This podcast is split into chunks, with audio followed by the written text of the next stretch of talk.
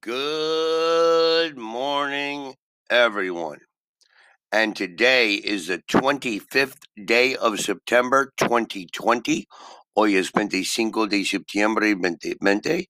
And today is Truly English by Matthew, episode number 73. Episodio número 73. Today, I would like to talk about for and since, or when and how long.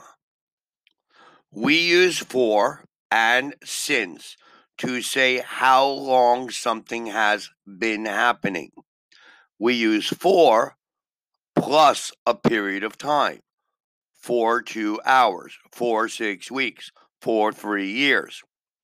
For example, I have been waiting for two hours.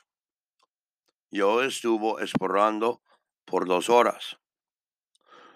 We use for como durante, two hours, 20 minutes, five days, for a long time, for six months, for 50 years, for a week, for ages, for years.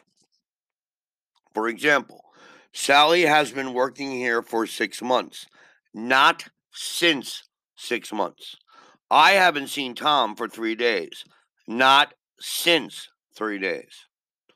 Or we use since plus the start of the period. Por ejemplo, since 8 o'clock, since Monday, since 2007.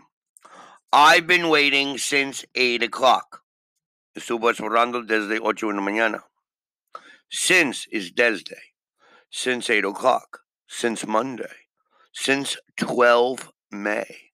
Since April. Since 1985. Since Christmas. Since lunchtime. Since we arrived. Since I got up. For example, Sally, Sally has been working here since April, not from April until now.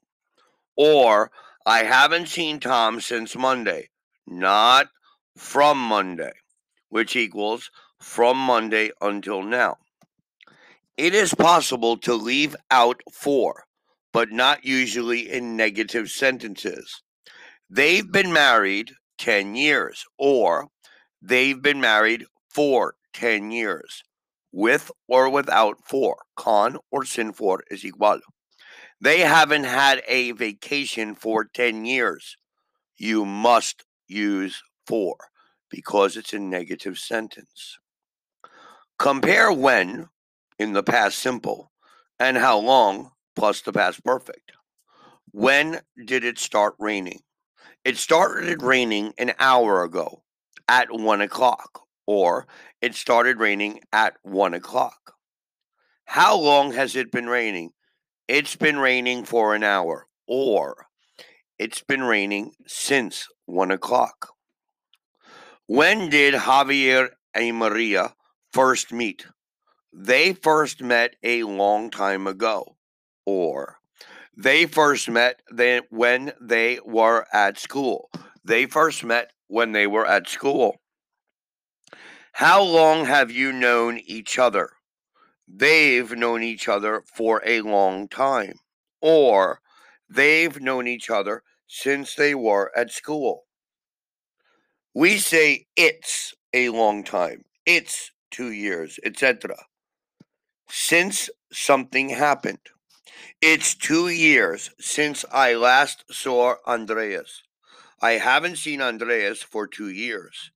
It's ages since we went to the cinema. We haven't went to the cinema for ages. Ages in, in español es como mucho tiempo, bastante tiempo. You can ask, how long is it since? How long is it since you saw Andreas? When did you last see Andreas? How long is it since Mrs. Hill died? When did Mrs. Hill die? You can also say it's been or it has been since. It's been two years since I last saw Andreas. So, for example, these sentences will include for or since. It's been raining since lunchtime. Sarah has been living in Paris since 1995. Paul has lived in London for 10 years. I'm tired of waiting. We've been sitting here for an hour. Kevin has been looking for a job since he left school. I haven't been to a party for ages. I wonder where Joe is. I haven't seen him since last week. Jane is away. She's been away since Friday. The weather is dry. It hasn't rained for a few weeks. So now you understand if you use for, it's an amount of time for five minutes, for five hours, for five days. But if you use since, it's desde, de un punto de tiempo.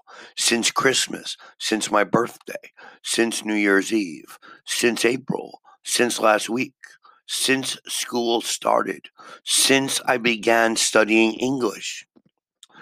These two words, for and since, can be very confusing for Latin people. For and since puede ser muy complicado para los latinos.